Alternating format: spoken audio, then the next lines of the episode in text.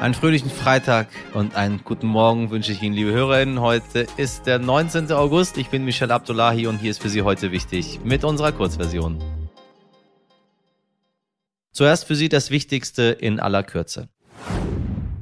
Die Masernimpfpflicht für Kita-Kinder bleibt. Das Bundesverfassungsgericht hat die Klagen von Familien zurückgewiesen, die ihre Kinder nicht impfen lassen wollten. Die Begründung, der Peaks ist zumutbar, um besonders gefährdete Menschen vor einer Infektion zu schützen.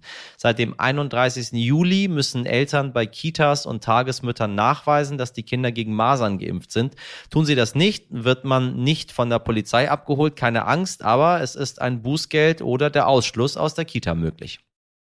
Der türkische Präsident Recep Tayyip Erdogan inszeniert sich als großer Vermittler. Gestern traf er den ukrainischen Präsidenten Volodymyr Zelensky in Lviv, später auch gemeinsam mit dem UNO-Generalsekretär Antonio Guterres. Die Türkei hat beim Thema Getreide schon mal erfolgreich vermittelt. Das darf seit August wieder auf dem Seeweg die Ukraine verlassen. Jetzt versuchen die Parteien einen Weg zu finden, damit die Ukraine und Russland wieder zurück an den Verhandlungstisch kehren. Und Bundeskanzler Olaf Scholz wird heute vor einem Untersuchungsausschuss in Hamburg aussagen. Es geht um seine mögliche Beteiligung an der Steueraffäre Cum-Ex und wenn Sie jetzt die Augen verdrehen und denken, bitte nicht, lasst mich bloß damit in Ruhe, dann sollten Sie erst recht unsere Folge von gestern hören, denn dort erfahren Sie alle Hintergründe und ich verspreche Ihnen, danach haben Sie den Skandal und warum er so wichtig ist, auf jeden Fall verstanden. Vieles wird teurer, das spüren wir leider alle. Am allermeisten spüren es aber die Menschen mit geringem Einkommen. Mit dem anstehenden September laufen Entlastungsmaßnahmen wie der Tankrabatt und das 9-Euro-Ticket aus. Dafür bekommen zumindest ArbeitnehmerInnen pauschal 300 Euro Energiegeld aufs Konto. Ab Oktober wiederum kommt die Gasumlage von 2,4 Cent pro Kilowattstunde auf alle GasverbraucherInnen zu, egal ob Unternehmen oder Privatleute. Wir haben davon berichtet, diese Umlage soll die Importeure entlasten, die wegen des Krieges in der Ukraine höhere Beschaffungskosten haben. Allerdings kommt auf diese Umlage noch zusätzlich die Mehrwertsteuer obendrauf. Bundesfinanzminister Christian Lindner hatte bei der Europäischen Union darum gebeten, diese nicht erheben zu müssen, um die VerbraucherInnen zu entlasten. Aber die EU hat abgelehnt. Darum hat Bundeskanzler Scholz gestern eine andere Idee verkündet. Die Bundesregierung hat deshalb heute entschieden, die Mehrwertsteuer auf Gasverbrauch zeitlich befristet auf sieben Prozent abzusenken.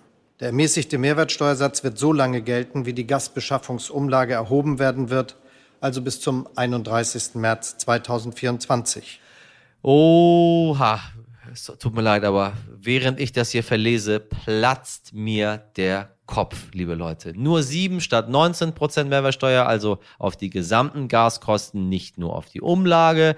Das soll GaskundInnen laut Scholz sogar stärker entlasten als die höhere Belastung durch die Umlage. Doch Vergleichsportale wie Check24 oder Verivox können diese Rechnung so nicht bestätigen. Dazu kommt, die Energieversorger sind wieder nicht verpflichtet, die Steuersenkung tatsächlich an ihre KundInnen weiterzugeben. Sie erinnern sich, das ist dieselbe Geschichte wie beim Tankrabatt. Die Opposition ärgert sich deshalb. Die CDU, namentlich Julia Klöckner, kritisierte gestern bei NTV unter anderem das fehlende Gesamtkonzept der Ampel.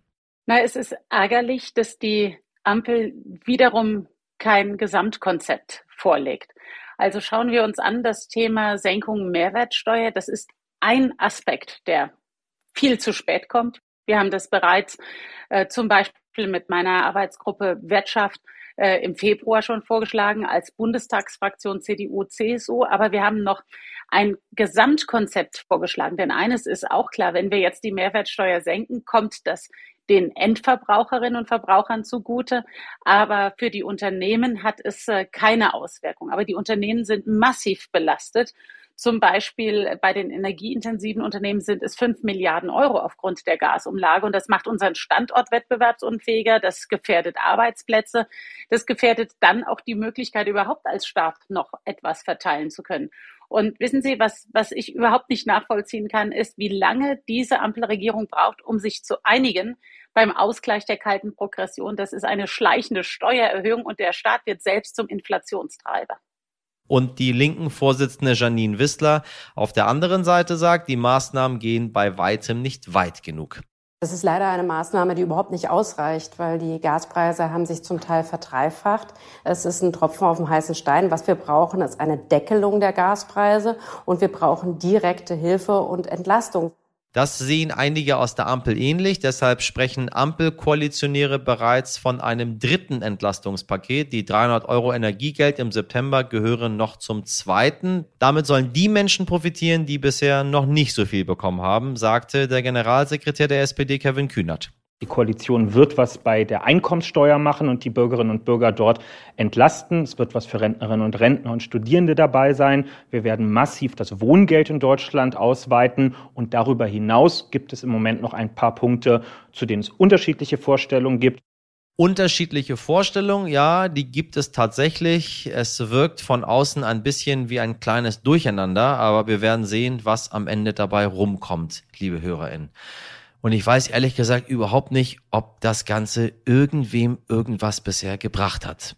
Wenn das so ist, belehren Sie mich gerne eines Besseren und schreiben Sie mir, ob irgendwas von diesen ganzen Sachen, die verabschiedet worden sind bisher, Ihnen persönlich in dieser absoluten Teuerung, die wir gerade haben, irgendwas gebracht hat. Würde mich wirklich interessieren. Schon seit langem helfen uns Apps, das Leben zu erleichtern. Während sie früher noch einfache Spiele ohne zwingenden Internetzugang waren, sind Apps inzwischen Alltagsbegleiter, die uns helfen, den Weg zu finden, uns mit anderen Menschen zu vernetzen oder Nachrichten zu verfolgen. Seit ein paar Jahren gibt es aber auch Anwendungen, die dabei helfen sollen, psychische Probleme zu beheben. Psychotherapie für die Hosentasche quasi. Das klingt erstmal merkwürdig, doch Krankenkassen unterstützen das digitale Angebot immer mehr. Seit etwa zwei Jahren gibt es die Apps auch auf Rezept. Dann muss man sie sie nicht mehr selbst bezahlen, sondern lässt die Rechnung von seiner Krankenkasse begleichen. Und wer den Schritt zu Arzt oder Ärztin nicht gehen möchte, kann sich immer noch auf Social Media über seine mentale Gesundheit informieren. Alleine auf Instagram gibt es unter dem Hashtag Mental Health über 40 Millionen Beiträge. Doch wie erkennt man, ob so ein Beitrag wirklich hilfreich ist oder nicht? Schließlich sitzen keine ausgebildeten Therapeutinnen hinter dem Bildschirm und filtern Falschinformationen heraus. Um das herauszufinden, habe ich mit der Psychotherapeutin Franka Cerutti gesprochen. Sie hat ebenfalls einen Podcast mit Psychologie to go gibt sie ihren HörerInnen Einblicke in ihre Praxis und in die spannende Welt der Psychologie.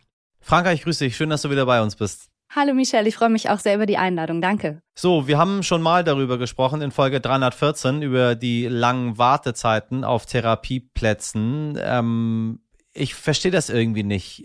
Ganz viele Menschen haben Bedarf gerade nach Therapie, aber irgendwie bekommen die keinen Platz, obwohl es doch eigentlich genügend TherapeutInnen gibt. Warum ist das so? Ja, mit dem Unverständnis bist du tatsächlich auch nicht ganz alleine. Ich fürchte, das sind so politische Entscheidungen. Ich stelle mir das immer vor wie so einen riesigen Tanker. Den hätte man wahrscheinlich schon vor Jahren einschlagen müssen, damit wir jetzt da wären, wo wir eigentlich sein müssten, was die Therapieplatzdichte angeht. Und Corona hat natürlich die Situation nochmal maximal verschärft. Also Fakt ist, dass Menschen viel zu lange auf Therapieplätze warten müssen und obwohl, wie du schon ganz richtig sagst, es eigentlich genügend Psychotherapeuten gibt, die aber dann keine sogenannte Kassenzulassung bekommen.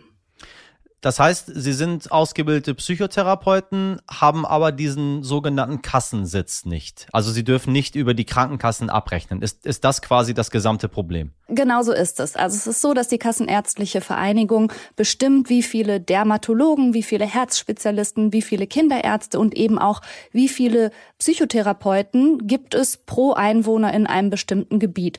Und diese Zahlen sind einigermaßen festgetackert und werden nach meinem Dafürhalten überhaupt nicht dem realen Bedarf gerecht. Also über diesen Kassensitz, so ich richtig informiert bin, äh, entscheidet äh, ein gemeinsamer Bundesausschuss, in dem zum Beispiel Ärztinnen, Vertreter in der Krankenkassen und so weiter sitzen. Wie problematisch ist das Ganze? Fragt sie jetzt mich als Psychotherapeutin? Ja. Es ist äh, sehr problematisch. Es ist tatsächlich so, dass ich keinen einzigen Kollegen oder keine einzige Kollegin kenne, die nicht rund um die Uhr arbeiten könnte und dennoch eine volle Warteliste hätte. Es ist eine wahnsinnig unbefriedigende Situation für alle Seiten. Wir werden dem Ansturm nicht gerecht. Bei den Kinder- und Jugendlichen Psychotherapeutinnen sieht's genauso aus. Also es ist sehr, sehr unbefriedigend, zehn Anfragen am Tag abschlägig beantworten zu müssen und verzweifelte Menschen weiterzuschicken, während wir genau wissen, naja, wohin? Gerade in den ländlichen Regionen, es gibt einfach zu wenig niedergelassene Therapeutinnen und Therapeuten.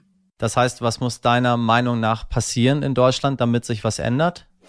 Der Bedarf müsste realistischer erfasst werden. Und ich sehe vor allen Dingen noch ein zweites Problem. Ich weiß, dass dann immer von diesen politischen Verbänden das Argument kommt, ach, wenn doch die Therapeuten, die es gibt, nur ein bisschen mehr arbeiten würden, dann wäre es doch schon prima. Fakt ist aber auch, ich bin auf die Zusammenarbeit mit ärztlichen und therapeutischen KollegInnen spezialisiert, dass die selber schon auf der letzten Rille laufen, um das mal ganz deutlich zu sagen. Menschen im medizinischen Bereich, auch in der Pflege, sind selbst hochgradig belastet. Und von denen jetzt zu fordern, ach, könnten die nicht einfach nur noch ein bisschen mehr arbeiten, wird total nach hinten losgehen. Ich ich plädiere dafür, dass es eine komplette Nachbesserung des angeblichen Bedarfs gibt, denn das reicht hinten und vorne nicht.